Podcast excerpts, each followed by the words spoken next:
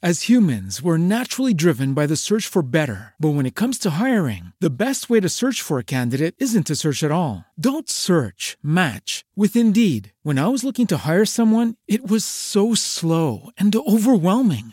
I wish I had used Indeed. If you need to hire, you need Indeed. Indeed is your matching and hiring platform with over 350 million global monthly visitors, according to Indeed data, and a matching engine that helps you find quality candidates fast. Ditch the busy work. Use Indeed for scheduling, screening, and messaging so you can connect with candidates faster. And Indeed doesn't just help you hire faster. 93% of employers agree Indeed delivers the highest quality matches compared to other job sites, according to a recent Indeed survey. And listeners of this show will get a $75 sponsored job credit to get your jobs more visibility at Indeed.com slash podcast. That's Indeed.com slash podcast. Terms and conditions apply. Fresco en el aire. Un programa de gastronomía, enología y buen vivir. Una mesa formada por periodistas y sommeliers para compartir los secretos gourmet. Una hora y media de placer para tus sentidos. Conduce la mesaza radial Mariano Fresco. Todos los martes desde las 16.30 por Radio Tren Topic.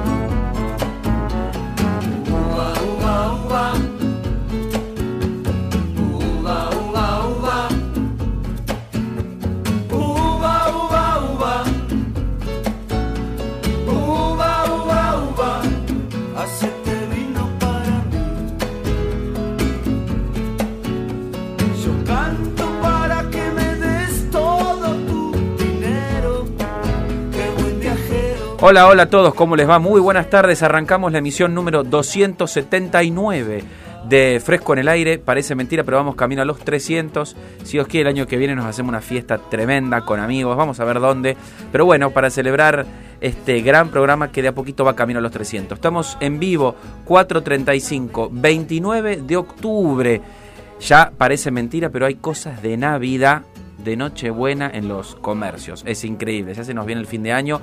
Y si Dios quiere, en noviembre, como les decíamos, entramos en el último mes para nosotros. Y retomamos, si Dios quiere, entonces en marzo del año que viene. Aquí estamos con todas las pilas, con todas las ganas de vivir un nuevo programa de Fresco en el Aire. Y ya tenemos con nosotros a uno de los invitados. Es abogado, es periodista, comunicador. Se llama Alejo Martínez Araujo y le damos la bienvenida. ¿Qué tal, Mariano? Gracias por invitarme. Un gusto estar con vos en tu programa 279. 200. Eh, no recuerdo en qué programa habías estado. Eh, les digo a los que nos siguen siempre, a los que nos enganchan ahora. Alejo estuvo hace unos años con nosotros, antes incluso de mi etapa en Brasil. Yo creo que habrás estado allá por el 2014, 13, 14 en el programa. Y debe ser, sí, más o menos. Ha pasado el tiempo, ¿eh? Ha pasado el tiempo. Ha 2014 seguro porque ya había publicado el segundo libro que fue fines del 2000. Acá me dicen por eso, ahí está. Fines del 2013, principio del 2014, tiene que haber sido en el 2014. Claro, les cuento que Alejo tiene una columna semanal que se llama La columna del vino. Así que pueden seguirlo dónde? ¿Cómo, o, cómo se pueden suscribir? A ver. A suscripción arroba la columna del vino.com.ar. A todos mis alumnos que siempre me escuchan de Gato Dumas, de Lauretis, ahí también Repetimos, Alejo. Suscripción arroba la columna del vino.com.ar. Excelente. Le mando un gran abrazo a un queridísimo y amigo alumno que su abuela falleció y que nos escucha siempre, así que nuestro más sentido abrazo para vos, para toda tu familia, Eduardo, destacadísimo alumno, elegido además mejor sommelier de Gato Dumas sede Pilar. Y que el miércoles justamente va a competir por el, el mejor sommelier de Intercedes. Te cuento, Alejo, que en Gato Dumas se hace siempre un interno y después participan Gato Dumas Pilar contra el ganador de Gato Dumas Capital, contra el de Gato Dumas Colombia y Montevideo, porque son distintas sedes. Así que el jueves es la gran final. veremos a ver cómo le, cómo le va a él y a todos los, los que compitan. Bueno, está por llegar, ya me dijo en breve, Lionel eh, Gigliano. Ahí está. A si se pronuncia así, Gigliano, yo creo que sí, porque es italiano. Es el gerente comercial de la bodega Chañarmullo. ¿Te escuchó hablar de Chañarmullo? Claro, claro, claro. Emprendimiento de Río Sí, sí. Así que bueno, me dijo que estaba estacionando acá, es medio problemático a veces estacionar. Les cuento que estamos en la zona de Villa Crespo y, se suma para a, la mesa. Y si llegaba también, venía Alejandro Leirado de Funkenhausen. Vamos a ver un proyecto interesante de San Rafael.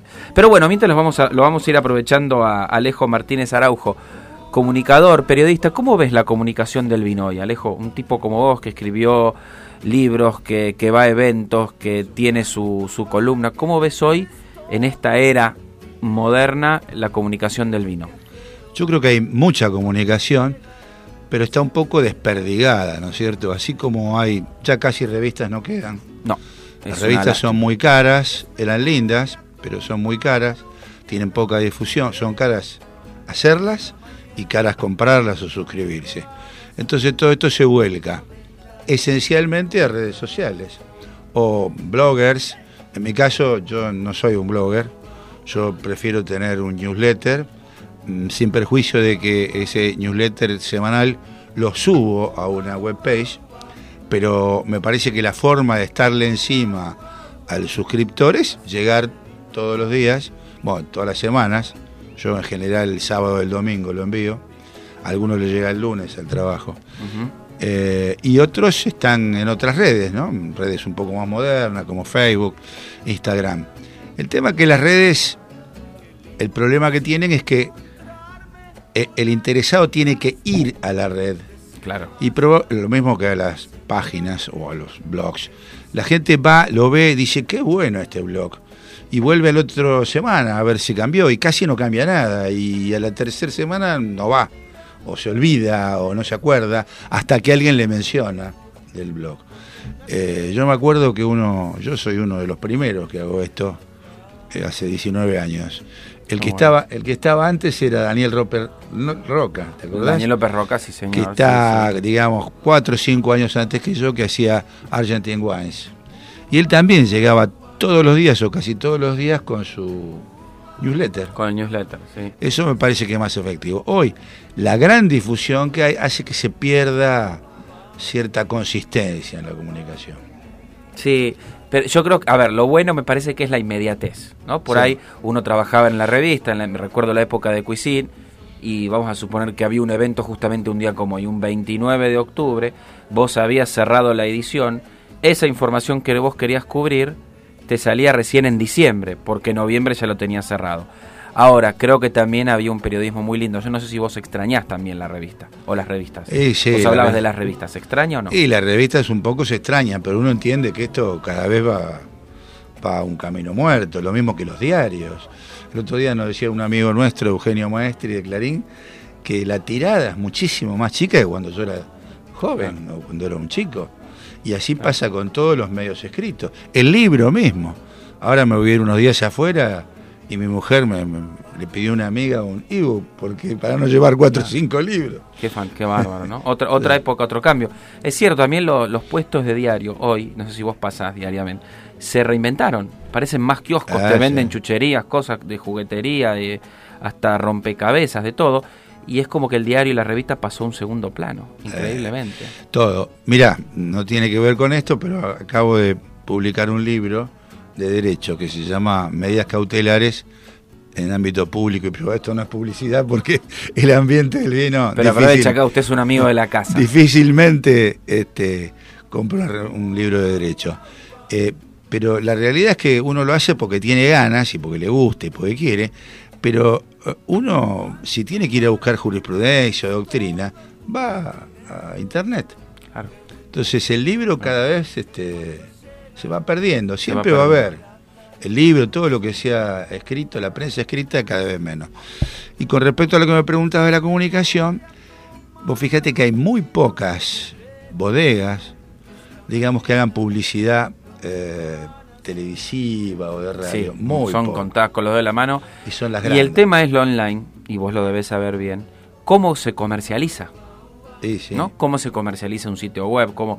Obviamente tampoco hoy una bodega tampoco te pone una pauta en una revista, en una Claro. página. Ya, ¿te acordás de lo que era? Le contamos los que no, no llegaron a conocer la etapa de las revistas. Era, se vendían las páginas enteras, venía una bodega importante y te compraba una página. Y vos vendías la página. Sí. O la publinota o lo que fuera. El tema es que ya no se imprime más. Vos dijiste algo tremendo y real al principio del programa. Ya no hay revistas. No. No es que no estamos en una época de proliferación de revistas, todo lo contrario. Estaban Cuisinevan, eh, Joy salía en papel, eh, RSVP, eh, Vinos y Sabores, ¿recordás? El Gourmet, Mira quién Bacanal, Mira quién vino, eh, un montón de revistas. Y eran siete, ocho revistas que además salían en tiempo y forma. Pero bueno, Esta, dos cosas, ¿no? Esta difusión o, o amplitud de mucha gente que hace blogs o, o ese tipo de, de difusión hace que se atomice.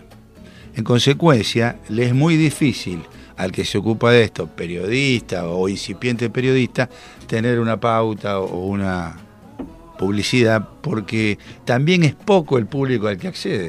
sí, Entonces es difícil sí, que una sí, bodega le haga, le dé una pauta importante. Sino siempre Claro. chiquitita, un pequeño Un banner aporte, claro. con un Sí, pequeño sí, aporte, es muy los canjes. sí, muy poquito, claro, claro. Le estamos contando un poco la- a la gente la realidad del, del- del periodismo y la actualidad. Les recuerdo que estamos en radiotrentopic.com.ar, que nos pueden escuchar ahora on demand. Tu señora te puede escuchar después en el hablando del link. Ujú. Pone radiotrentopic.com.ar. Esta noche te quiere escuchar, no te pudo escuchar hoy. Ah, ya no me escucha Fresco nunca, en el aire, no te escucha, te escucha nunca. Eh, además, mi señora te manda un gran beso. Bueno, Está bien. escuchándonos también. Eh, entonces, en radiotrentopic.com.ar, fresco en el aire, lo pueden escuchar esto a los 20 minutos que termina el programa y escucharlo todas las veces que quieras porque As humans, we're naturally driven by the search for better. But when it comes to hiring, the best way to search for a candidate isn't to search at all. Don't search, match with Indeed. When I was looking to hire someone, it was so slow and overwhelming. I wish I had used Indeed. If you need to hire, you need Indeed. Indeed is your matching and hiring platform with over 350 million global monthly visitors, according to Indeed data, and a matching engine that helps you find quality candidates fast. Ditch the busy work. Use Indeed for scheduling, screening, and messaging so you can connect with candidates faster. And Indeed doesn't just help you hire faster. 93% of employers agree Indeed delivers the highest quality matches compared to other job sites, according to a recent Indeed survey. And listeners of this show will get a $75 sponsored job credit to get your jobs more visibility at Indeed.com slash podcast. That's Indeed.com slash podcast. Terms and conditions apply. As a new Western Union customer, you can enjoy a $0 transfer fee on your first international online money transfer. Send money to your family and friends back home the fast, easy, and reliable way. Visit westernunion.com or download our app today to get started, and your first transfer fee is on us. FX gains apply, not available for credit cards and transfers to Cuba. Services offered by Western Union Financial Services Inc. and MLS 906983 or Western Union International Services LLC and MLS 906985. Queda en las redes. Ahí, ahí sí es una gran ventaja, ¿no? De, de poder escucharlo. Nos están escuchando desde Portugal. Un beso gigante a Juliana Prats, gran organizadora de cruceros, gran, con la que hemos compartido grandes momentos. Y vamos a hacer un programa especial de vinos de Portugal. ¿Ha probado usted vinos Eh, portugueses? algunos sí, Albariño. Albariño. Eh, Eh, ¿Ha probado algún Sí. y albariño ahí después lo soporto, ¿no? de la zona de Viño Verde? Sí. Eh, y los portos, los portos ricos. Para un postre, para un, Ah. un fin de fiesta, ¿no? Un postre, un porto más bien dulzón. O sea, es que yo lo conocía mucho a Ricardo Santos y siempre decía, vamos a tomar un oportiño. Claro. Quien dicen que tiene una gran colección de portos es Emilio Garip, Ah. el director de un restaurante que se llama Oviedo, muy conocido en, en nuestro país. Bueno, pero hablábamos de estos nuevos eh, protagonistas. ¿Te adaptaste a los bloggers, a los eh, blogueros o influencer? ¿Te fuiste fuiste aceptando, digamos, est- No, yo sé, esta que, participación? yo sé que existen y están ahí y tengo algún trato con alguno de ellos, pero yo sigo haciendo más o menos lo que hago antes.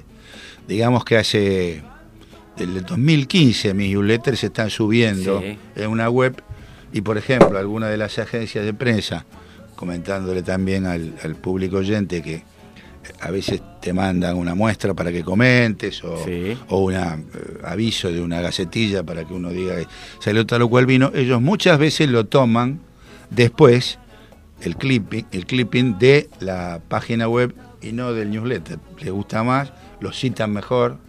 Esto es una forma de blog, digamos, ¿no? Sí. No es sí, igual. sí, sí. Te quería decir que una de las cosas buenas de la inmediatez, un, vos lo conocés, Carlos Joseph. Sí, sí. Carlos Joseph va a cualquier reunión, cualquier evento, Es el hombre evento. y antes de... Sí, están todos. Y antes de dormirse... Lo queremos a Carlito. Antes de dormirse creo que ya está subiendo en Facebook sí, sí, sus sí, cuatro o sí. cinco fotos y un comentario muy chiquitito, muy, muy, muy escueto, pero lo hace.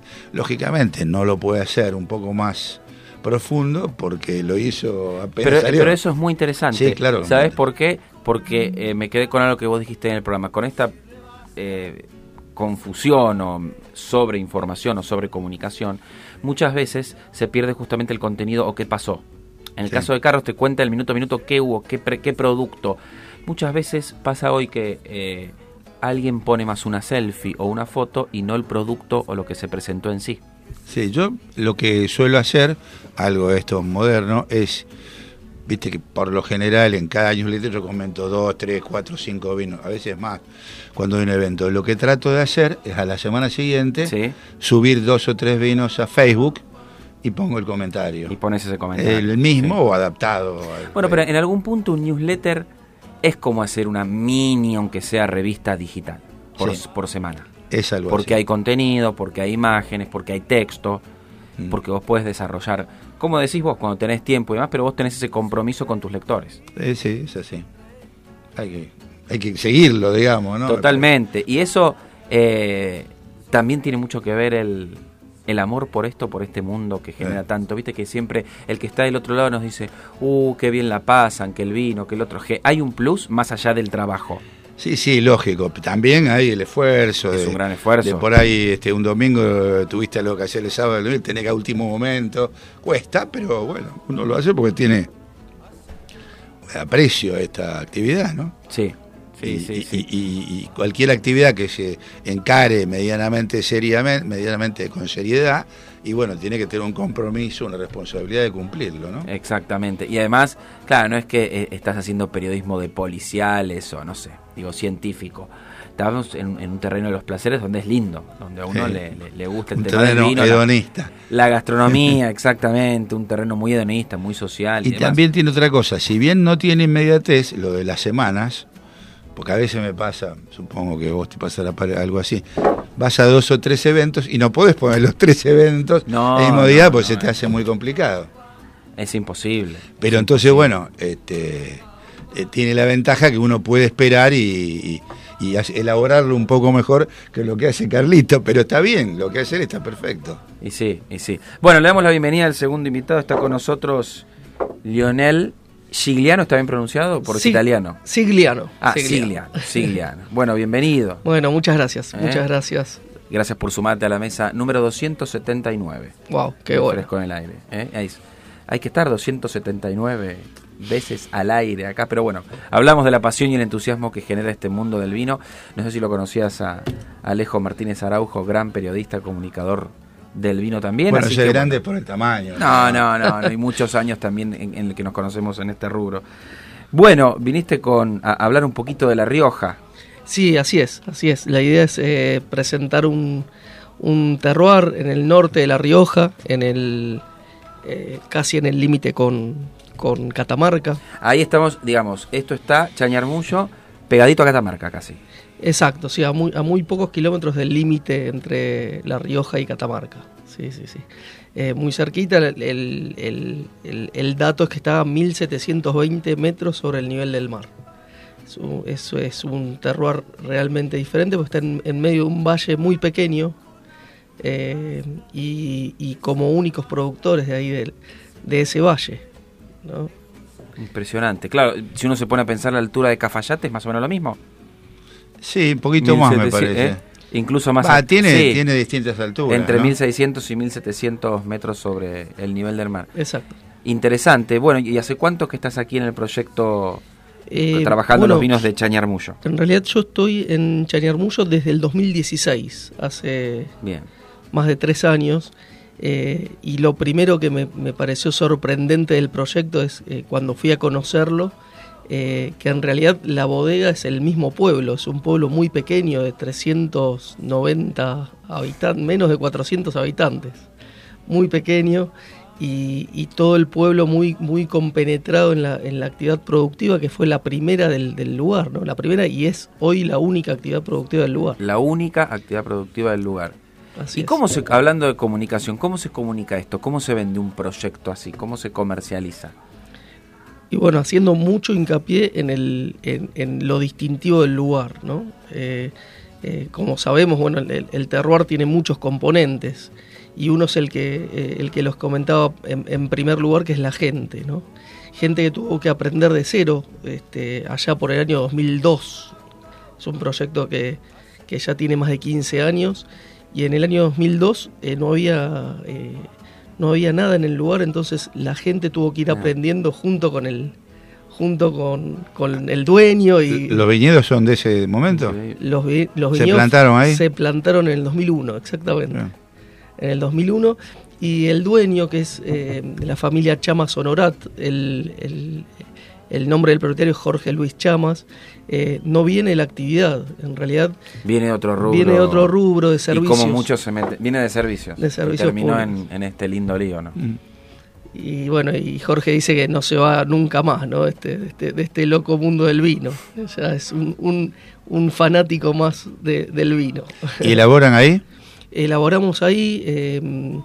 En, realidad la finca tiene unas 110 hectáreas ya. Agregamos este el año pasado 15 hectáreas más. Este, y eh, se elabora en una bodega propia que tiene más de 2.000 metros cuadrados.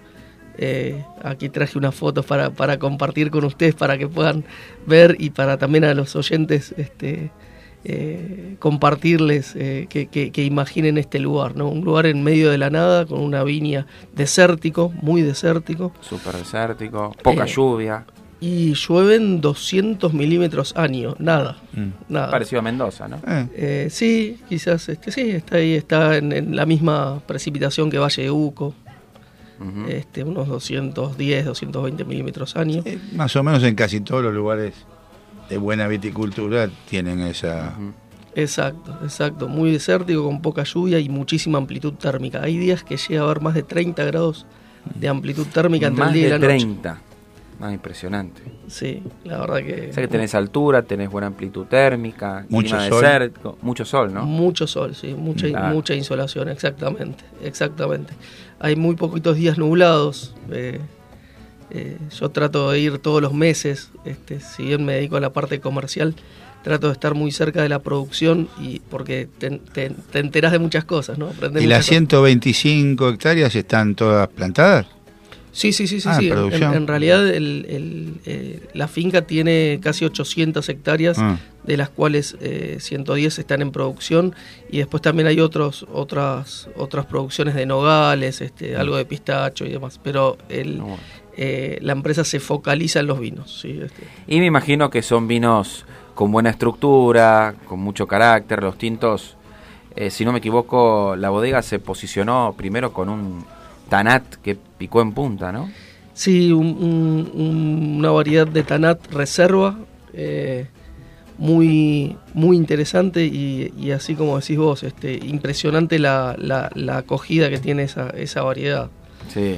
Yo tomé un Cabernet Sauvignon, me parece, alguna vez, ¿no? Un, Cabernet Sauvignon de... Hay una... Hay, en la primera línea, en el entry level, hay un bivarietal Cabernet Franc, Cabernet Sauvignon. Eh, y, después, y este después tenemos un gran vino Cabernet Sauvignon que, que también es, muy interesante. Qué bueno. Bueno, mientras le damos eh, la bienvenida al, al, otro invitado, tenemos de La Rioja y de... As a new Western Union customer, you can enjoy a $0 transfer fee on your first international online money transfer. Send money to your family and friends back home the fast, easy, and reliable way. Visit westernunion.com or download our app today to get started, and your first transfer fee is on us. FX gains apply, not available for credit cards and transfers to Cuba. Services offered by Western Union Financial Services, Inc., and MLS 906983 or Western Union International Services, LLC, and MLS 906985. It is Ryan here, and I have a question for you. What do you do when you win? Like, are you a fist pumper? A woohooer, a hand clapper, a high fiver. I kind of like the high five, but if you want to hone in on those winning moves, check out Chumba Casino. At chumbacasino.com, choose from hundreds of social casino style games for your chance to redeem serious cash prizes. There are new game releases weekly, plus free daily bonuses. So don't wait. Start having the most fun ever at chumbacasino.com. No purchase necessary. VGW Group. Void were prohibited by law. See terms and conditions. 18 plus. San Rafael también. Mira, ahora Qué vienen bueno. De, San Rafael, otra región que también merece, merece la pena. Oh, ahí veo a Facundo Quiroga, mira. Riojano por naturaleza. Sí. ¿o no? Así es. Perdón, así yo es. escuché el otro invitado y yo que Claro, y vos sos como una especie de manager, ¿puede ser o no? Ah, ah, no, no. ¿Vos te querés sentar con nosotros? Bienvenido, bienvenido Alejandro ¿Cómo andás? Legrado. Muchas gracias. Bienvenido a la mesa. Aquí estamos. Mirá que. Sí, sí, agua, agua. Ahora, ahora, ahora ponemos un poquito de agua porque hace mucho calor. Bueno, pónganse cómodos. Em, siendo las 5 casi de la tarde, vamos a hacer la primera pausa del programa. La verdad que la estábamos pasando genial. Les recuerdo, radiotrentopic.com.ar para que nos sigan en San Rafael también. Arroba Radio Trentopic, arroba Fresco en el Aire, las redes sociales. Y recuerdo que lo pueden escuchar ahora, on demand, cuando quieran. ¿Sí? Así que bueno, llegó Alejandro Leirado, bienvenido Ale, Muchas gracias, Mariano. del proyecto, y no les miento, Funkenhausen. Así es, ese nombre tan poco argentino y muy alemán y difícil de pronunciar. La casa de Funken sería. La casa de los Funke. Los Funke son Claro. antepasados nuestros y Haus en alemán sería parecido al inglés, pero escrito distinto, casa también. Sí, y, y escrito literalmente, H-A-U-S. H-A-U-S. Y Funkenhausen es alguna manera literal de decir la casa de los Funke, pero es un no es un nombre inventado, sino un lugar realmente de donde originariamente proviene esa parte de la familia. Qué bueno, qué bueno. Bueno, bienvenido también. Muchas gracias. Gracias por la gestión, señor Santarcieri, que lo pudo traer acá De nada, al acá. señor Alejandro. Una, una cuenta pendiente saldamos hoy, ¿o no? y sí. Porque viaja mucho, ¿o no? Viajo mucho, la familia es la que lo sufre y yo ahora un poco más que tengo un hijo de dos años y medio, pero bueno. sí. Te que viajando con él y con tu señora. No me puedo quejar, esos son los viajes más divertidos, debo decir, pero bueno, es una nueva etapa. sí, nueva etapa, nueva etapa. Bueno, bienvenido, pónganse cómodos y, y seguimos disfrutando del programa 279.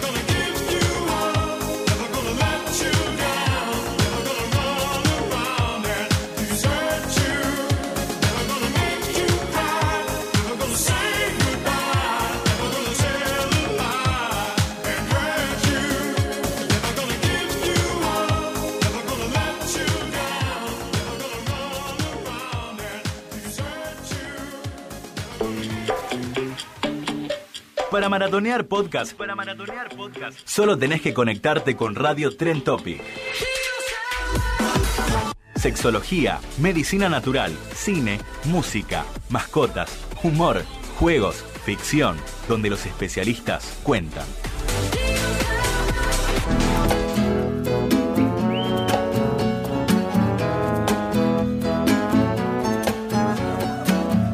Muy bien, las 5 en punto de la tarde, 29 de octubre en vivo. Fresco en el aire número 279 se armó una hermosísima mesa ahora que ha llegado el señor Alejandro Leirado. Está con nosotros Alejo Martínez Araujo, está Leonel Siliano con nosotros también, San Rafael, La Rioja, periodismo, el señor Claudio Santarcieri acá también firme. Manager de Fresco en el aire ya prácticamente, ¿o no?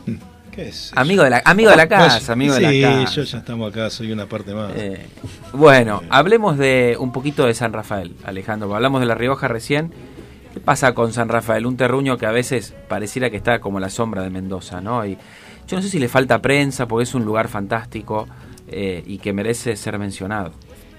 Bien, para abordar la respuesta. ¿Qué pasa con San Rafael? A ver, primero creo que falta trabajo en conjunto en las pocas o relativamente pocas bodegas que estamos allá para difundir más conjuntamente una región que es excesivamente grande, si consideramos que es un departamento que cruza toda la provincia, Sí. hablar en sí mismo del vino de San Rafael, si uno lo quisiese tipificar, es sumamente complicado. Así que creo que el principal de los problemas radica en que falta trabajo en conjunto y comunicación de los jugadores que estamos allá. Estamos, a ver, desde nuestro pequeño lugar, nosotros somos un emprendimiento relativamente nuevo, eh, familiar, basado en una zona en donde no hay otros productores y estamos intentando impulsar, conjunto con otros productores, algún grupo de trabajo para estudiar la región, subdividirla en zonas y salir a comunicarlas. Pero la verdad Eso que es cuesta mucho unir a los actores y, y lograr avanzar con ese objetivo. Y bueno, jugadores grandes como Bianchi también tuvo, tuvieron recientemente inversiones en el Valle Duco, así que eso creo que... eh, Se, sobre- fue- se fueron a UCO. Claro, sobre todo cómo se comunica eso, digo, yo creo que la diversificación de, de inversiones no está mal en sí mismo, pero bueno, no hay que perder de perspectiva la historia que tienen y la relevancia que tiene San Rafael para ellos, así que a veces es un juego medio peligroso cómo se sale a comunicar esa nueva inversión y bueno, ahora está Bianchi Valle de Oco y como que San Rafael y la historia quedó, quedó un poco relegada en lo que es la comunicación Ah. actual de la bodega. Así que es un gigante dormido. Sin dudas es un me gigante, gustó dormido. eso, San Rafael, un gigante dormido. Y dentro de esa inmensidad de San Rafael, corazón de Mendoza, ustedes saben que le dicen corazón de Mendoza a San Rafael. Eh, ¿En qué parte está este proyecto? Bien, nosotros estamos, eh, es uno de los proyectos más occidentales, eh, porque nos encontramos bastante cerca de la Sierra Pintada, estamos en 25 de mayo, somos de los únicos productores que comunicamos esa región, y para ubicar a la gente geográficamente hablando, sobre todo al que viajó desde Mendoza a San Rafael, cuando uno llega a San Rafael, se encuentra con el arco de entrada de bienvenida a San Rafael, la rotonda del Cristo, y desde esa rotonda hacia la precordillera, hacia 25 de mayo, por la ruta 150, es la primer propiedad de mano izquierda. Esto estaría en el límite norte de San Rafael y bastante hacia el oeste. Hacia el oeste. Bien. Hago una mención. Sí. El centro de Mendoza, San Rafael es el baricentro, Sí, técnicamente técnica- hablando, Exactamente. Es del centro. Bueno, Ahí estuvo, tuve la oportunidad de hacer una nota de Guillermo Corona, no sé si lo conocen. El geólogo, el geofísico de- sí, sí. del vino. Bueno, y que di- me me contaba la anécdota de que pobre dice que un día la mujer le va a pedir el divorcio porque cada lugar que va de vacaciones es para hacer cuestiones del vino y que un día se tomó la molestia en San Rafael de justamente medir el baricentro de Mendoza. Dice que había una casa este, No sé, muy chiquita este- que le pidió permiso al, al que vivía ahí para decirle permiso necesito medir esto.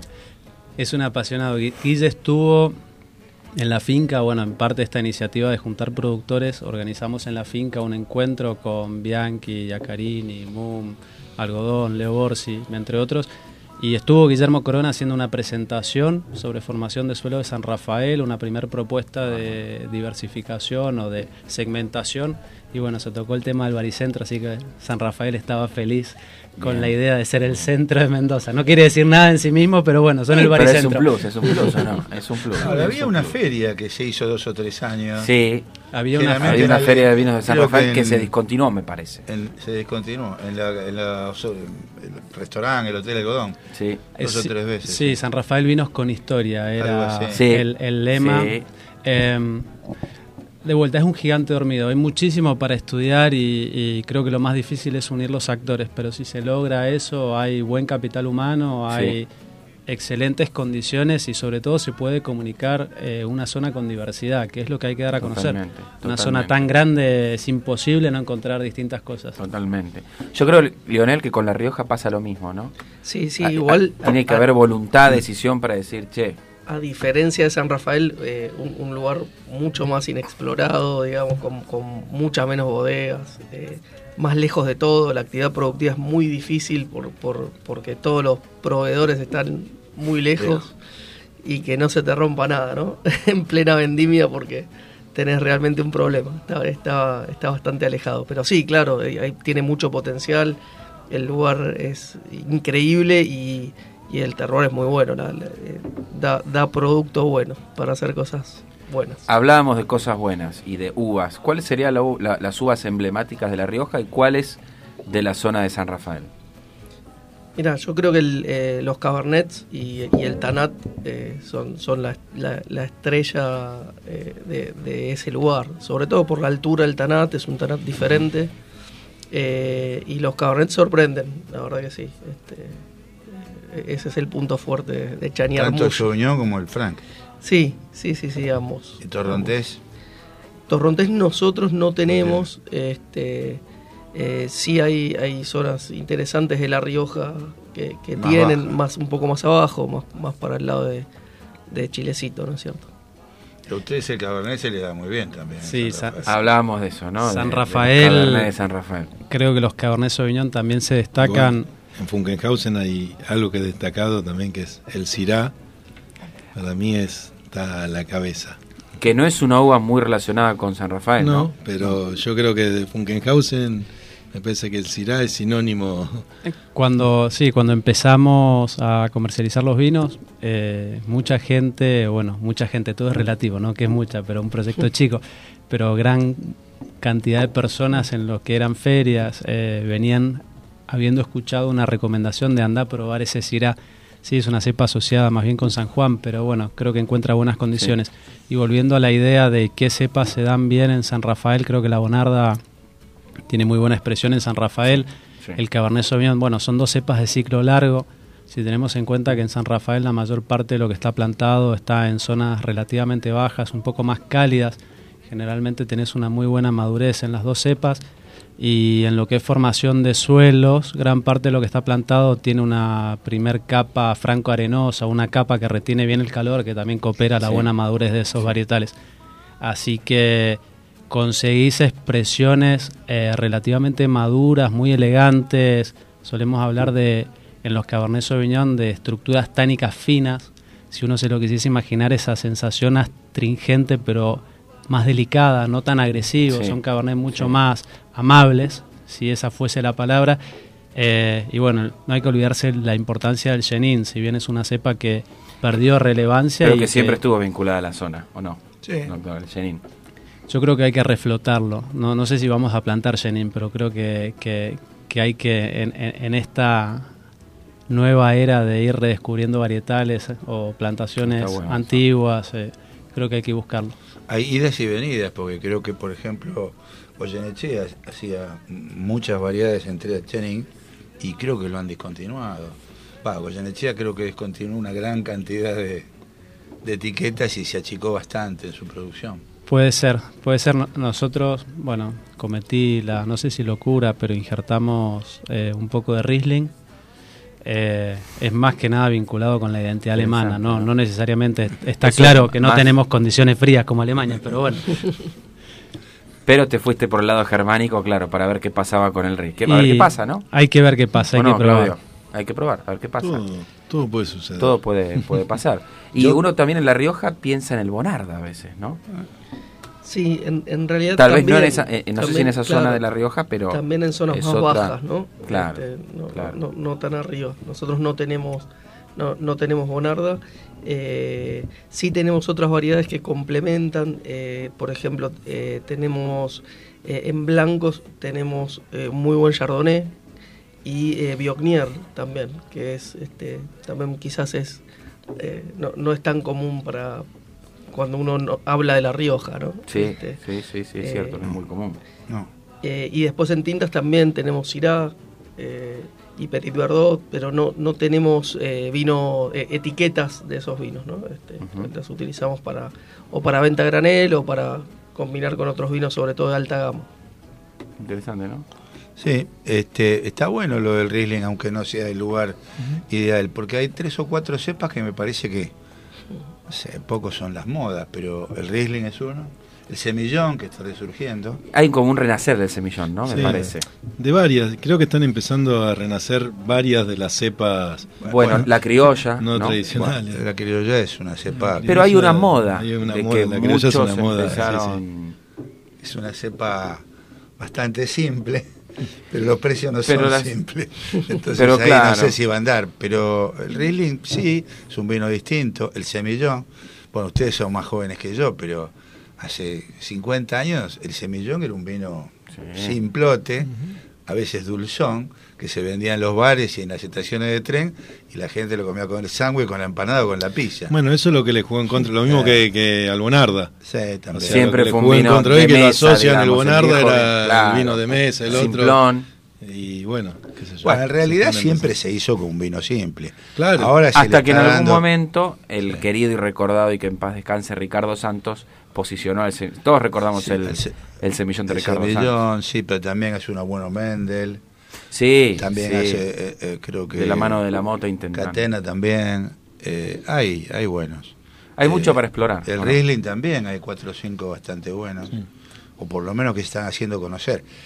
Y llaman mucho la atención. Yo creo que la gente que recién se inicia en el vino eh, empieza a querer aprender un poco. Va a, a ir a estos vinos y no creo que vaya al Cenén. Ni tampoco creo que vaya mucho al Bonarda. Yo tengo una igual discusión muy igual el amable. Bonarda está, Tengo una discusión está bastante- tomando, Yo creo que está tomando un tomando vuelo vuelo, el eh. Bonarda, eh, está tomando Yo tengo una discusión bastante amable y reiterada con Roberto González de Nieto, que él dice que sí, que el Bonarda, que sí yo, y que hay, lo llaman de otra manera, en el centro de Estados Unidos es un vino de, de elite, que tiene otro nombre, y que pueden hacer. Pero yo sinceramente no conozco ningún gran vino del mundo que tenga Bonarda. Ahora, podés hacer unos vinos bárbaros de Bonarda. Es decir, es como los autos, ¿no? Que son mejor los autos blancos o los rojos. Depende del auto. Entonces vos podés hacer un Bonarda buenísimo. Sí, Pero los grandes vinos no son de Bonarda. sí, bueno, pero hay de tantas cepas, entonces estamos hablando Eh. de cuatro o cinco cepas nada más. Ah, no. Claro. Para hacer grandes vinos, digamos, Y de- hay- o de los que se consideran Y hay mucho también, hablamos con Alejandro, ¿no? Blend de blancos ahora. Cada vez mejores blancos argentinos, ¿no? Hay, hay, por un lado los blends, ¿no? Y el tema de... Hay una vuelta a los blends también. Hay una vuelta a los blends y Sí. bueno, los blancos, eh, hay un crecimiento... Argentina está en una búsqueda ¿no? de, de posicionarse como un gran productor más allá del Malbec, no solo con las tintas, sino con los blancos también. Eh, creo que hay condiciones excepcionales eh, como para solamente limitarnos a ser grandes productores de Malbec. Eh, y puntualmente hablando de blends y blancos, nosotros justamente estamos lanzando un blend de Chardonnay Sauvignon Blanc en la línea Funkenhausen, que es un formato de litro. Así que es un lindo juego entre esos dos varietales porque se complementan sumamente bien, eh, no solamente en el perfil aromático, sino que el Chardonnay trabaja muy bien lo que es la entrada y el medio de boca y el Sauvignon Blanc le da esa nota herbácea o fresca Sí, en el final de boca que ¿no? invita a tomar otra copa y ese es el concepto que queremos buscar en ese en ese vino. Hablaste recién de formato de litro. Eh, ¿Por qué? ¿Qué es lo que, lo que se busca? O Bien. ¿Lo testeaste previamente? Básicamente la línea Funkenhausen tan complicada de pronunciar y difícil de olvidar por así decir, la idea era potenciar esa historia nuestra, ese nombre tan raro y queríamos diferenciarnos, digo, el nombre en sí mismo ya es distinto, queríamos salirnos del formato de 750 milímetros, queríamos hacer algo distinto y lanzamos con esa idea el primer vino premium en formato un litro, em, con un eslogan que dice que para compartir se necesitan más que 750 milímetros. Así que lo único que necesitamos son ávidos tomadores que no conduzcan, pues vamos a seguir siendo responsables. Eso hace un tiempo, ¿no? Lanz- Dice que mandaron una gacetilla o, o la botella, no me acuerdo. Lanzamos. Hace un año más o menos. No, lanzamos el primer vino tinto, el Red Blend, lo lanzamos en el 2000, fines del 2015. Empezamos con un Red Blend, después sumamos a la línea un rosado, también un blend Ese de. me parece. que- sí. El rosado sí venía en, en formato de Sí, litro, sí. ¿no? Igual el rosado ese que le mandaste no es el que está hoy, que está mucho mejor. Lo que vos digas, Claudio. ¿Cómo van Mejor y peor es subjetivo. ¿Cómo van cambiando los rosados, no? no, no, los era- estilos.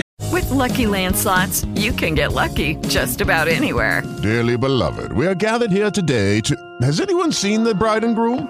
Sorry, sorry, we're here. We were getting lucky in the limo and we lost track of time. No, Lucky Land Casino, with cash prizes that add up quicker than a guest registry. In that case, I pronounce you lucky. Play for free at LuckyLandSlots.com. Daily bonuses are waiting. No purchase necessary. Void were prohibited by law. 18 plus. Terms and conditions apply. See website for details. Lucky Land Casino asking people what's the weirdest place you've gotten lucky? Lucky? In line at the deli, I guess? Aha, in my dentist's office.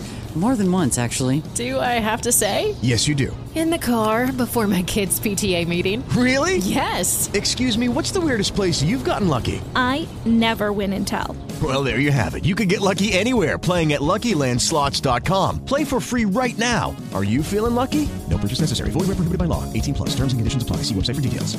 Era un rosado, el rosado que está bien es un rosado que tira más un rosado Estilo de- Provence. de Provence, más fresco, más el otro un rosado más Con más color, más ¿no? pesado, Con más más, maceración, color, hasta claro. más dulce, más En la primera añada de rosado, que fue la 17, hubo un porcentaje mayor de, de sangría. Ya en la próxima claro. eh, aumentó el porcentaje de elaboración como rosado, entonces eh, bajaba comparativamente el nivel de alcohol y tenías mayores niveles naturales de acidez. Eh, y en términos en término de color, eh, si bien siempre trabajamos sobre la idea de que los vinos tengan relativamente poco color o que vayan hacia el estilo de Provence, que tan de moda está en los rosados, Está muy bien. eh, la botella de litro es un problema visual, porque al tener mayor volumen lo Claro. oscurece. Después uno sirve el vino en la copa y es más claro todavía de lo que está en la botella. Pero sí te da ese problema. Por así decir, problema, qué sé yo. Si los consumidores, comillas, si los consumidores quieren algo más claro, podría llegar a ser un problema, por así decir. No, además de, de litro, si es muy oscuro, es. que sí, no, no pega. es un tinto clarito. Claro. ¿Y cómo es, Claudio, desde la comunicación? Comunicar una región como San Rafael, un nombre tan complejo, como decía, e inolvidable como Funkenhausen. Es, No, bueno. es- es un desafío también desde la, com- desde la distribución, No. desde la comunicación.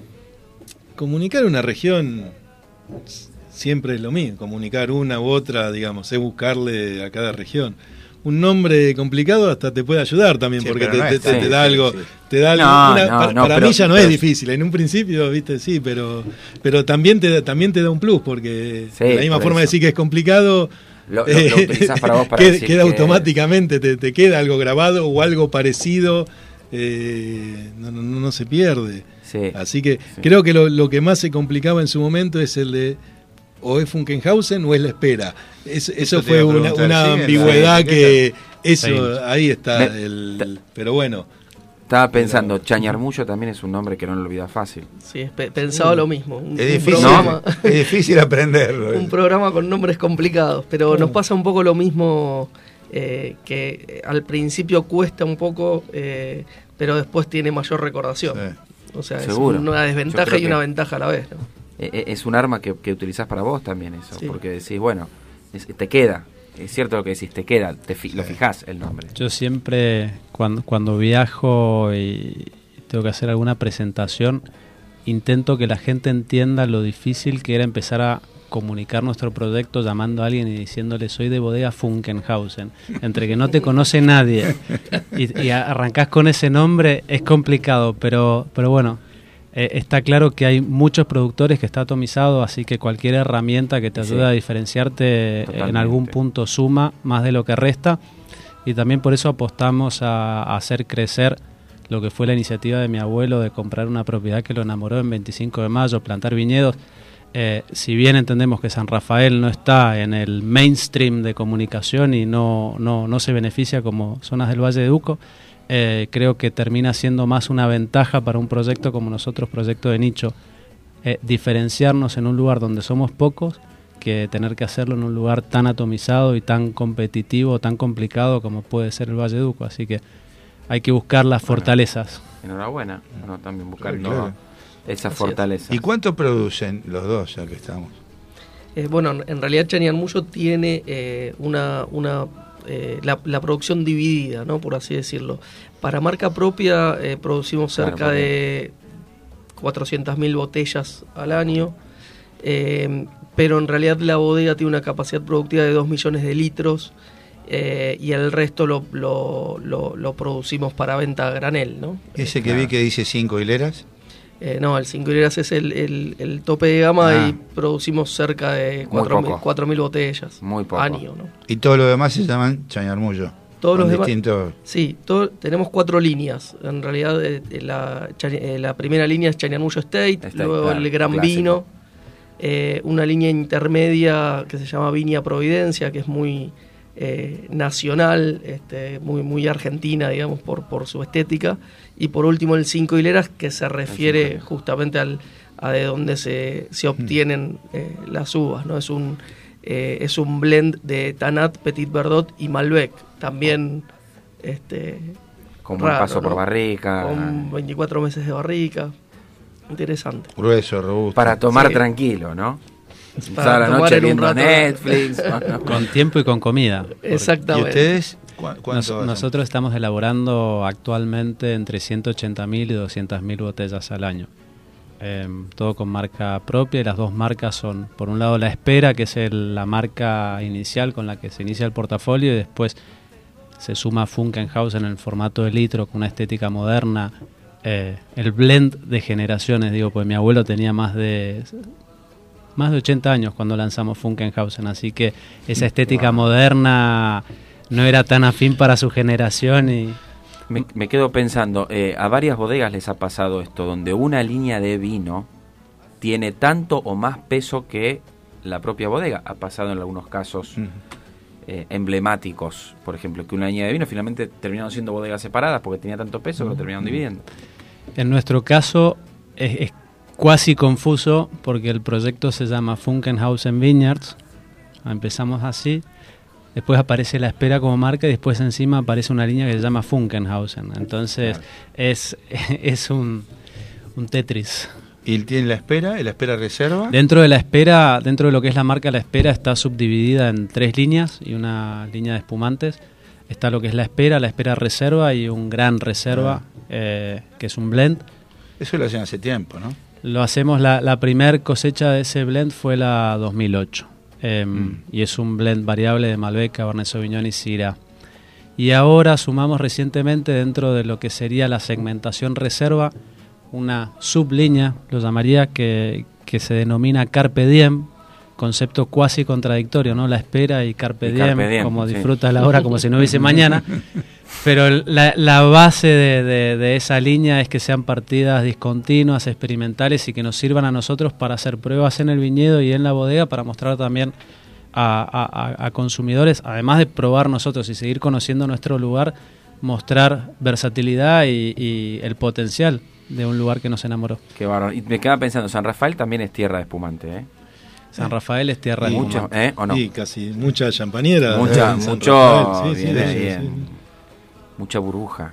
A En San Chañarmullo Rafael. lo he visto en alguna que otra. No, en muchas vinotecas. Eh, sí, bueno, Mucha, ¿no? en, Pero- en realidad hablando del espumante, nosotros estamos ahora con Matías, Matías Prieto, es un Sí. enólogo mendocino que tiene su propio vino también, el, el Entrevero, no sé si lo han El Entrevero, sí. escuchado Entrevero, nombrar, sí. muy, muy buenos vinos. Eh, y estamos con, un, con una situación experimental de, de vinos de, de espumantes, perdón, de método, de método tradicional. Eh, va- vamos a sacar ahora en los próximos días de dos espumantes con uva eh, de Chañarmullo, Con uva este, producidos de- en, en la- Mendoza, porque no hay, no hay champañeras Que decías en La que tenía. Chardonnay y no sé qué. No sé Char- Chardonnay, eh, Viognier y Syrah va a tener Bueno, el, interesante, ¿no? el rosado. Un digamos. blend, Este, un vamos- bastante, vamos a ver bastante interesante. qué A ver sucede. qué- A ver qué sucede con eso, ¿no? Sí, ¿Qué sucede en el mercado? Porque ya lo ¿Y probamos ustedes? y nos gustó. No, no los veo mucho por vinotecas. Allá hable acá con el representante, por favor. no, no, no. Claudio, responda a esa. Responda, Responda, responda, responda. No, ¿y ahora qué hago? Ahora me tengo que ir. Nah, debe haber, debe haber, pero qué sé yo, No, no, que voy está yo. en lugares muy...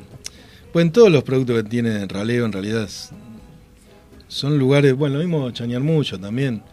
Son vinotecas así Vinotecas más, más puntuales, puntuales, sí, sí, no, sí, no es que estamos no, no En estamos, todas, no, estamos, no en estar. caden, no estamos en cadenas, en supermercados, en todos esos lugares, ¿no? Que es a veces lo, lo que da más El visión, ¿no? claro, Algunos sí, sí, te, sí, te nombran yo y no sé, Ligier, Frappé, bueno, en eso no, en eso estamos. no, no estamos, pero no, no estamos ni con Fungenhausen ni con ninguna de las otras De, que la- de tenemos. las que tenés, sí. Siguen más en vinotecas así, digamos, ¿Y chiquitas, qué, barrio. eh, le, le pregunto a los dos, ¿qué espera? Eh, ¿O qué ven ustedes del consumidor? ¿Qué les demanda? ¿Qué, eh, cómo- qué, qué busca el consumidor?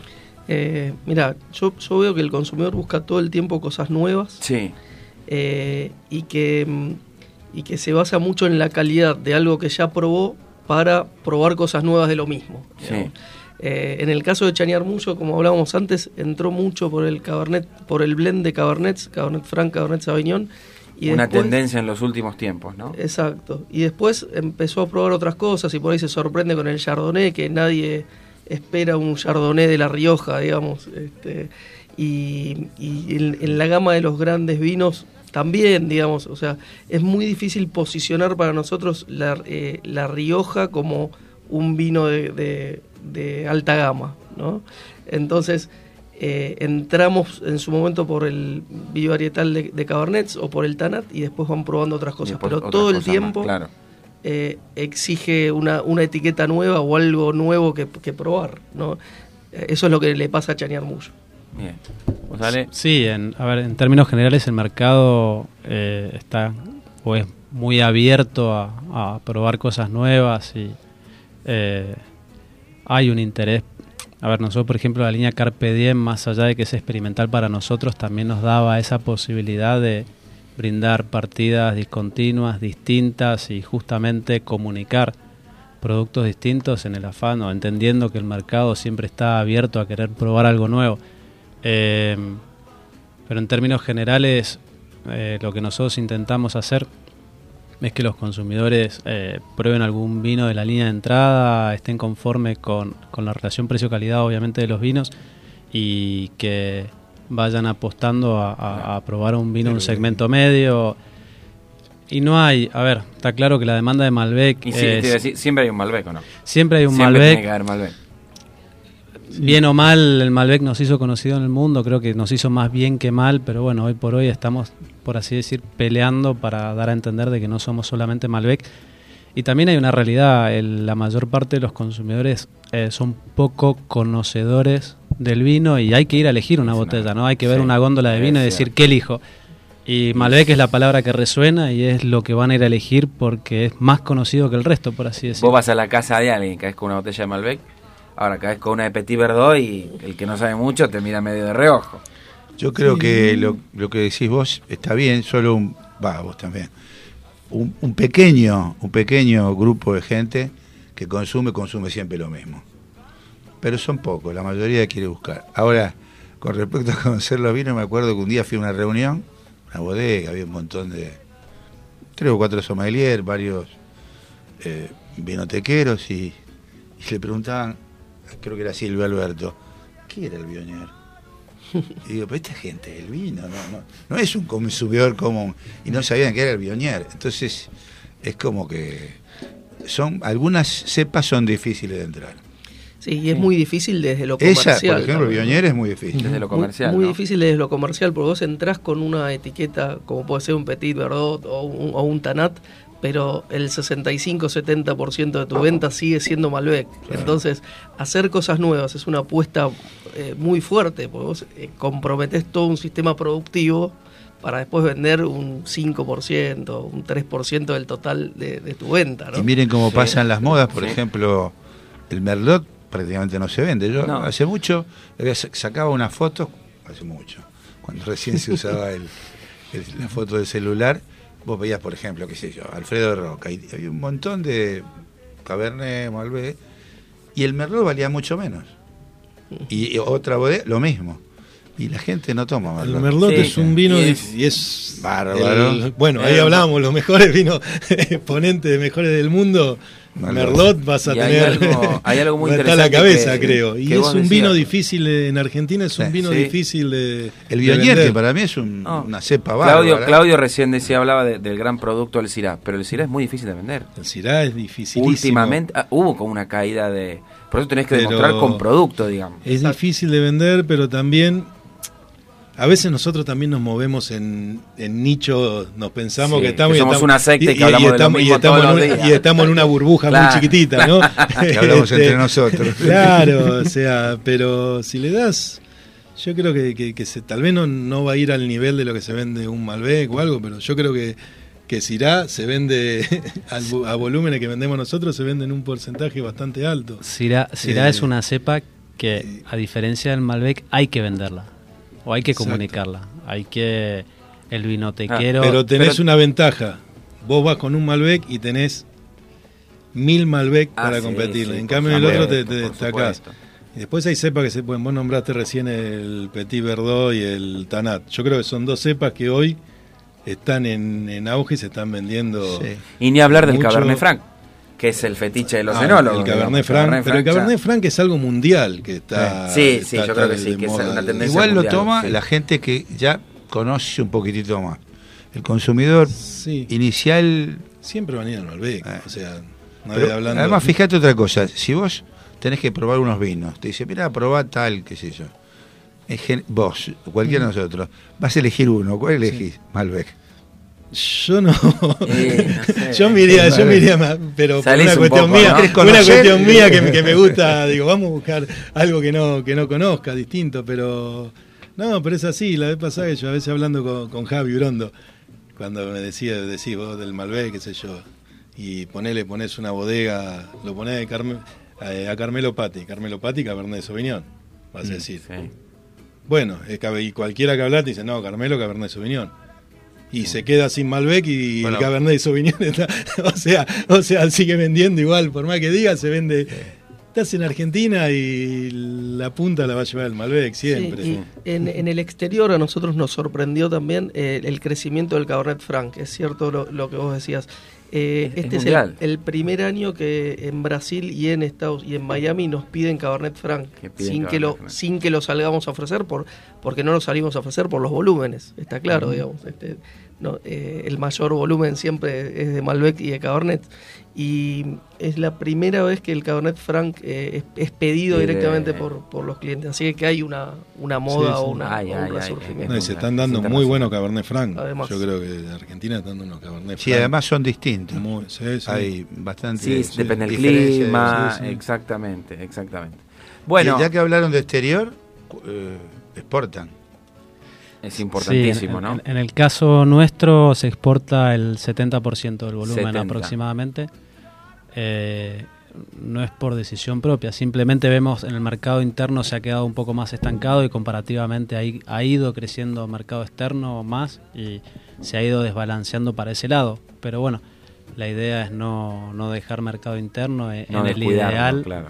sería tener un 50-50, ¿no? Sí. Estamos en Argentina, hay que diversificar. Por Por, Por es- ¿no? por eso nosotros a veces estamos vendiendo menos para que no así puede vender, Vender afuera. más afuera, ¿no? Le dijimos, Claro. no, mirá, va- vamos a frenar un poco así vendes más Y afuera. ustedes exportan. Nosotros exportamos más o menos mitad y mitad, sí, 50 y 50. Ahí está. Sí. El riesgo de Sí, volcarse todo al exterior es que algún día no podés vender afuera por el precio y Y por pero- tipo de cambio y Pero sigue siendo beneficioso. ¿no? ¿no? El riesgo es nuestro país. Pero no vamos a El entrar en ese no, no. vamos a entrar en ese tópico que Bueno, el va- vino es emocional. Quedan 25 minutos, hacemos una pausa, sé que se tienen que, Sí, que ir, ¿no? bueno, gracias Alejandro por haber venido. Gracias Mariano por la Eh, invitación. Un placer Viniste estar acá con ustedes. Viniste- otro día que estés por acá, de nuevo, y seguimos hablando. Muchas gracias y bueno. Valió nada. la pena la espera. Valió la pena la espera. Valió la pena la espera y bueno, a brindar por mi abuelo que lamentablemente este año falleció, pero vamos a conectar con el hecho de que vivió 89 años y que forjó su legado como quería y bueno, lo estamos continuando con mucho trabajo. Y que tomó buen vino, ¿o no? Y que tomó buen vino y plantó buenas cepas y sentó buenas bases. Sí, Eso yo lo vi importante. varias veces y me pareció un tipo genial, Macanudo. Con mucha polenta, nos legó muchas cosas y una cultura de trabajo increíble, así que nada, a, a poner mucha energía Y, en y él. quien sigue esto, digamos que en tomar aposta sos vos y alguien más en tu familia. En el emprendimiento, básicamente mi abuelo sentó las bases con la compra de la propiedad y toda la infraestructura y el inicio, pero todo lo que es construcción de vuelta, eh, somos un proyecto relativamente chico, pero gran parte de lo que se hizo, todo lo que se hizo lo hicimos juntos, en lo que respecta a lo comercial. Así que la aposta ya hace un par de años recae sobre mí y bueno, Sí, estoy a cargo del sí, sí, emprendimiento. Bueno, gracias, gracias Claudio. Será hasta la próxima, entonces. ¿eh? ¿Algún dato que quieras dejar? Redes sociales. En redes sociales nos pueden seguir bueno. en Instagram como arroba Funkenhausen y Funkenhausen es con CK. Importante aclarar eso. CK, porque la gente pone Funkenhausen con K y dice no existen estos. No, sí existimos y estamos con CK. Así Bueno. que ahí nos pueden ver. Bueno, muchas gracias y venimos después de la pausa. Con ¿Sí? gusto, sí, sí.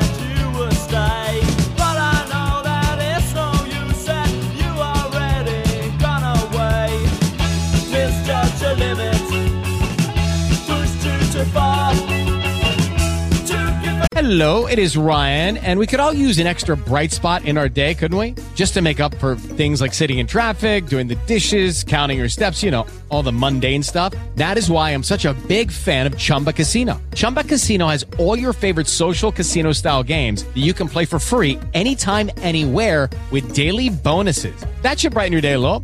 Actually, a lot. So sign up now at chumbacasino.com. That's chumbacasino.com. No purchase necessary. Group. Void were prohibited by law. See terms and conditions. 18 plus. Hello, it is Ryan, and I was on a flight the other day playing one of my favorite social spin slot games on chumbacasino.com. I looked over the person sitting next to me, and you know what they were doing?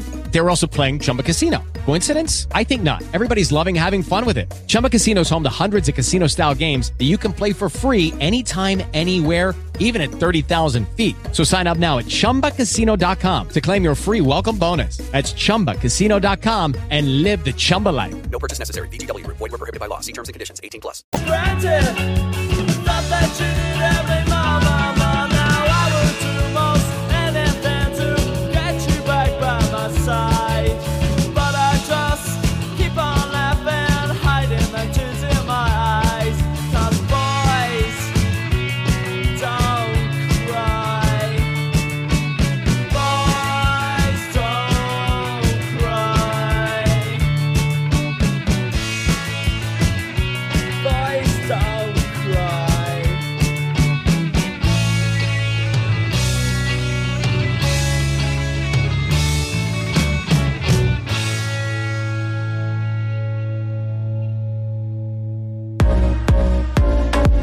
también sos parte de Comunidad TT.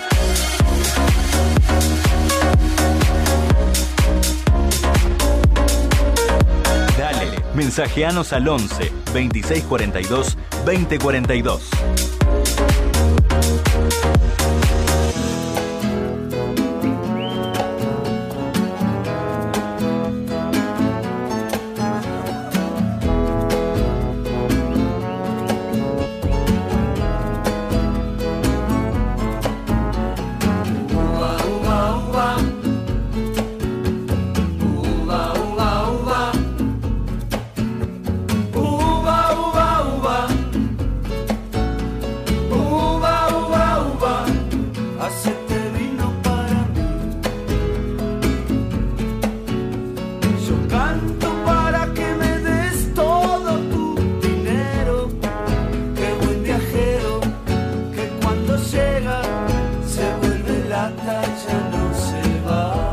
Muy bien, nos quedan los últimos 20 minutitos acá del programa de Fresco en el Aire número 279. Estamos por descochar un vino de Chañarmullo. ¿Qué tal, Alejo? Mira, hasta te vas tomando un poquito de eh, vino. está bueno. Un Cabernet Franc, si no me equivoco. Eh, ¿sí? sí, sí, trajimos un caber- gran vino Cabernet Franc. Gran vino Cabernet Franc. Ahora después, porque nosotros nos están viendo por el Facebook Live de Fresco en el Aire, Eh. es decir, salimos en vivo. Este programa que ya va por la séptima temporada es muy multimedial. Así que no sé, si quieren ver tu cara, Alejo, tu facha, te están viendo en... Te arruiné este el programa. momento, ¿eh? Te arruiné el programa. Usted es un tipo muy elegante. Bueno, y la, y la etiqueta ahora la mostramos ahí entonces para que la gente vea y sepa Suerte lo que, que no que tomamos de la botella, ¿no? ¿Mm? Tenemos copas, Tenemos todo, copas, todo bien preparado. Bueno, tenemos entonces el Chañar Mullo, gran vino, Cabernet Franc. Correcto, es un eh, vino que pasa por barrica. 12 eh, meses de barrica. 12 meses de es barrica. nuestra segunda línea. Eh, tenemos cuatro variedades en esta línea, cuatro etiquetas. El Cabernet Sauvignon, el Malbec, Sí. el Tanat y este gran vino Cabernet Franc, que tiene mucho bueno. éxito, eh, gracias a Dios, en, en el mercado, en varios mercados de Argentina y como les contaba antes, en Brasil y en Estados Unidos. Sorprendentemente, ¿no? Porque ahí sí es mucho, Es tiene entrar, mucho más Es presencia el, el- el Malbec. en ese ¿Quién mercado. hace los vinos de Chañar Mullo? Nuestro enólogo es Matías Prieto Ah. eh, y eh, nuestro one maker, digo yo, porque vive Sí. hace siete años en, en Chañarmullo, eh, es correntino, pero es un enamorado del lugar como, como todos los que trabajamos en Chañarmullo, es Martín Mesa. Martín Mesa. Él Bien. está todos los días ahí este, atrás de, de cada uva y, de, este- y de cada de botella. proyecto, de cada botella. Qué bueno, Eh, qué bueno. Y bueno, por supuesto asesorados con, con Matías, que es un gran enólogo, ¿no? Bien, bueno, mientras va abriendo acá Permiso. el vino Lionel, Alejo, ¿qué característica tiene que tener un buen crítico de vinos? Primero No es ser, fácil, ¿no? primero ser bastante ecuánime, ¿no? No dejarse llevar ni por las pautas, ni por los gustos personales, ni por las modas. Esto es lo primero, es decir, ser honesto con lo que uno comunica o con las opiniones que da. Parece que eso es lo primordial. Lo segundo, si bien no hay que dejarse llevar por las modas, sí hay que estar con la moda. Es decir, Sí. si ahora todo el mundo habla, como hablamos hace un rato, del Bonarda o de Sí. el Cabernet Franc, uno no puede este, eh, ignorarlo, ¿no? Tiene Totalmente. que tenerlo presente. Y otra de las cosas que me parece que están buenas, dos, una es hacer saber las novedades al público consumidor y dar una pequeña opinión. A mí muchas veces me dicen que yo comento solamente vinos caros, cosa que no es tan así. Y además... es, no- más, es- es más un mito que, que una Sí, realidad. está bien, no- no- nunca menciono vino de 5 mil pesos, que sabes que los hay. No, bueno. Pero tampoco comento un vino de 100 pesos, porque siempre digo que el vino Es que de ya 100 casi que pesos, no el consumidor lo no puede comprar. lo- lo- sí, En- qué sé yo, hay. Hay, pero digamos, en, en, en bodegas hoy el entry level. Y- de mediana Hay. gama, empezás por los 3, 350 hacia arriba. No, no, no. Sí, de alta escucha, gama, sí. De alta gama, ¿no? 290, 300. 290, 300. pero Hoy- López, ¿cuántas tiene? De, de 100 Bueno, sí, sí, Bueno, sí, obviamente. Entonces yo lo que digo, no, no comento un vino muy económico, porque no tiene sentido eso, el consumidor normal lo puede comprar y probar él. Lo bueno es orientarlo cuando estamos hablando de vino de 300, 400 pesos, que a lo mejor no es bueno que se clave, ¿no? Eh, y siempre, como te decía recién, avisarle o informarlo de las novedades, ¿no? A lo que Estamos probando acá el. Para la gente, estamos probando acá el chañarmullo. Súper aromático, ¿no? Buenísimo. Oh, tremendo, con esa nota especiada, bien de... Sí, bien, Bueno, eh, de Cabernet tiene una buena tipicidad, no invasiva, digo yo, ¿no? O sea, no es este, eh, la, la, la- la piracina, digamos, Y no te agitando mata, la no te copa, mata. no, iba a decir justamente eso, agitando la copa aparece esa nota de pimiento, sin ser invasiva, Muy suave. muy sutil, esa nota de piracina, de pimiento que recién mencionaba acá Un Leonel. color rubí oscuro y con tonos violáceos. En el borde un poco más claritos. Sí, este es un eh, Gran Vino 2017, Oh, está ¿no? espectacular. Es añada 2017. Buena estructura, buen cuerpo, pero muy tomable también al mismo tiempo, ¿no? La barrica está bien amalgamada, está carnoso, dan ganas de tomarlo, ¿no? Sí. De, acompañar un buen corte de Quizás carne. una de las características de, de- de Matías Prieto como, como enólogo es, es esa, ¿no? Eh, mostrar bien, eh, mo- intentar mostrar el terroir, mostrar el lugar, eh, pero haciendo vinos tomables a la vez, ¿no? Muy, este, tie- tiene, es un vino de carácter, pero bien redondito, carnoso, como decías vos. Es un vino carácter de alta gama, con estructura. Debe tener 14, 14 y medio por ahí de, de- de Sí, alcohol. 14-2, creo, si, si mal no 14-2 recuerdo. de alcohol, sí. Pero que está bien integrado. Está también. bien integrado. Está sí. muy bien integrado. Muy bueno. Exacto, sí. Uno ima- 14-3. uno- 14-3. Uno imagina una buena carne con esto, ¿no? Sí, pero me gustó que dijiste carnoso, sí. Como esos Sí. vinos que, que Que- que llenan dan la ganas de boca. masticarlo, ¿no? Parece que era lo-. Que llenan la boca, sabroso. Y con un final, te diría, muy Bastante atractivo. largo, ¿eh? Muy atractivo para un Cabernet Franc, que es, valga la, el adjetivo, es como goloso su final cuando el Cabernet Franc tiende a ser un poco más rústico. Exacto. Este es muy redondo, muy Es agradable. redondo, súper Sí, redondo, sí, más rico, salvaje, ¿no? Suele ser el Cabernet El Franc. Sí, esa nota mentolada también Exacto. que tiene, de eucalipto, y la verdad que está muy bien Decime, y este, integrado. digamos, los precios sugeridos.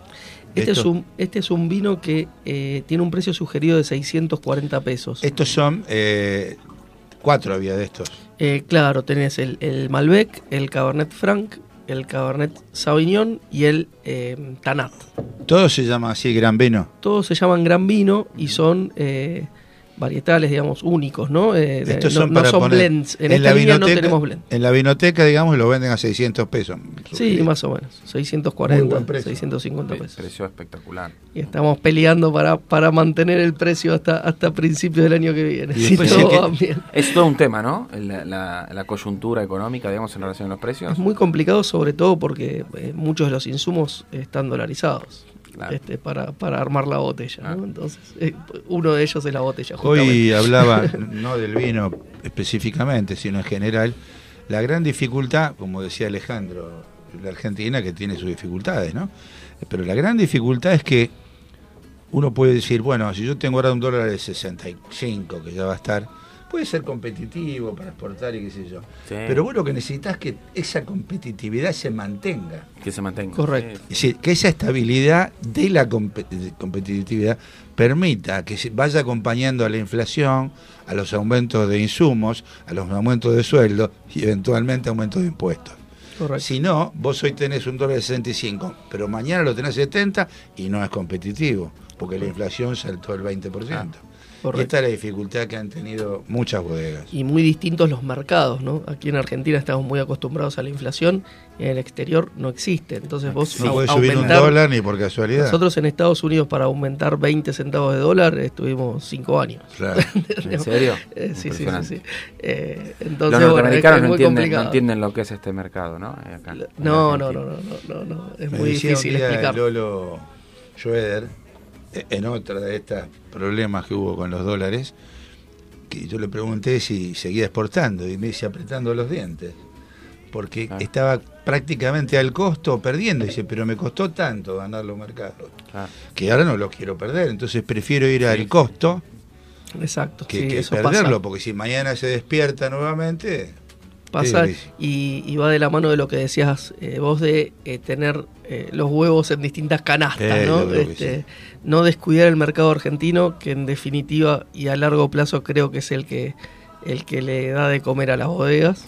Eh, y eh, el mercado en el exterior, en la coyuntura, sirve y mucho. ¿sí? Pero la marca creo que se hace en Argentina y, y después de ahí este, podés, podés ir creciendo en distintos mercados poco más. en el exterior. Bien. Sí. Bueno, vamos a hacer la última pausita, ¿les parece? Bueno, sí. Y venimos para el cierre mientras disfrutamos esta copa ¿Cómo de no? Cabernet Franc. Muy bien. Está muy bueno.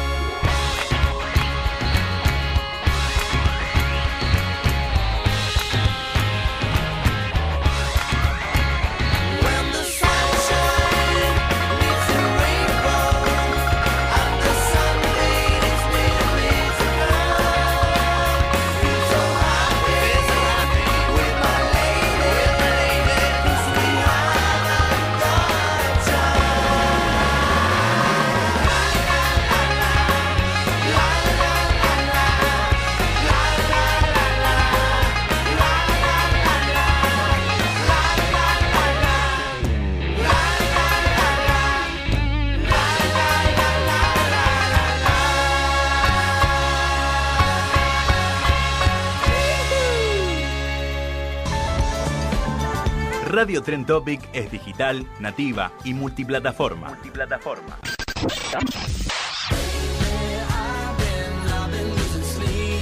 Escuchanos on demand o en vivo, donde y cuando vos quieras.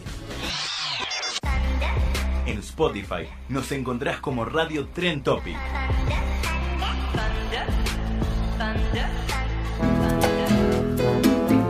Muy bien, venimos para el cierre aquí. Eh, gracias por haber venido, doctor Alejo Martínez Araujo. Un placer. Sí, el placer ha sido mío. ¿eh? Se va con una Ah, copita de vino. Una, copa de vino, una muy buena copa de vino. Qué rico está, ¿no? Y buenos rico, invitados. Buenísimo. Alejandro decía muchísimo que no lo veía. Siempre, esta mesa usted sabe que es para el reencuentro. Sí, exacto. Bueno, entonces dejemos datos de la columna del vino nuevamente para aquel que quiera tomar nota. Se pueden suscribir a suscripción arroba la columna del vino punto com punto ar. Excelente. Me voy, a, me voy a suscribir, ¿eh? no tenés estoy que suscribirte, tenés no que suscribirte. Sí. Lionel, muchas gracias. No, no, gracias a Hablamos por la recién invitación. fuera de micrófono de, de Chañar mucho y de la localía, ¿no? Del, del- del pro- del- la gente que vive allá consume el vino local. Sí, sí, consume. eh, bueno, La Rioja es nuestra segunda plaza después de Buenos Aires. Este, en venta dentro de Argentina. ¿no? Impresionante. Y aprovecho para enviarles un, un saludo a todos los a todos los riojanos que, que son tan, bueno. tan buenos con nosotros. con- Qué bueno. Mostramos la amables. botella, ¿no? Sí. Ahí estamos, sí, sí, sí. ¿Sabe la botella ahí? No, ese sí. Sí, perfecto. Bueno, eh, datos que quieras dejar. En nuestras redes sociales, arroba chanarmullo con N, no con N, arroba chanarmullo. Eh, nuestra web www.chanarmullo.com.ar. Eh, y bueno, estamos en, en varias vinotecas en, en todo el país. Eh, nuestro canal eh, es la vinoteca, el restaurante, los hoteles. Creemos que ese es el, el- el camino donde, donde el consumidor puede encontrar este, la historia de nuestro vino, le, le pueden explicar un poco más Está sobre bueno, el origen. está bueno. este, y bueno, estamos peleando para, para mantenernos en ese canal. Bien. Bueno, gracias. eh, No, muchas gracias a vos. Bueno, ustedes tienen que decir los dos juntos, fresco en el aire, cuando yo les doy pie. Ok. Pues es una tradición que tenemos del primer programa. Ok. Imagínense que estamos en el 279. ¿Y sale bien o más o menos? Y sale bien, es- a ver, hay que ver cómo sale, si sale enérgico, si sale despacito. Cada semana sale de una manera diferente. Es un desafío. Es un Ahí, desafío. le dicen, no lo dicen tranquilo y bueno, nada. Bueno, ese gracias, por, como siempre. Eh, un- aprende mucho de vinos eh, cada semana, de claro. gastronomía y bueno. Y hoy tuvimos una mesa fantástica. Y después les comparto el link. Ok, ok, en perfecto. radiotrentopic.com.ar y, y, y sale el link. Y vamos a sortear después unas Y botellas, hacemos alguna unos sorteos, estadía en el hotel, eh. Fenómeno. Lo hacemos. Fenómeno. Bueno, gracias también a Alex Rodríguez, a- que a través de él. Nuestro distribuidor acá, de Gea de, de Gea Vinos, Así que le mandamos un gran abrazo. Bueno, nos vemos entonces. Chau, la semana que viene en esto que llamamos. Fresco en el aire. Ah, impresionante. Chao, nos vemos.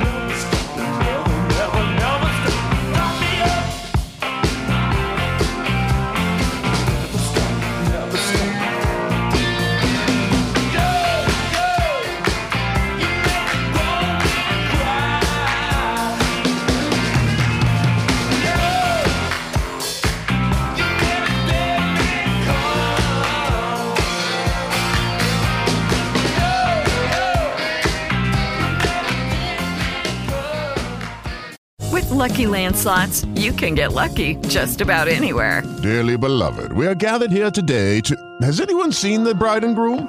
Sorry, sorry, we're here. We were getting lucky in the limo and we lost track of time. No, Lucky Land Casino, with cash prizes that add up quicker than a guest registry. In that case, I pronounce you lucky. Play for free at LuckyLandSlots.com. Daily bonuses are waiting. No purchase necessary. Void where prohibited by law. 18 plus. Terms and conditions apply. See website for details.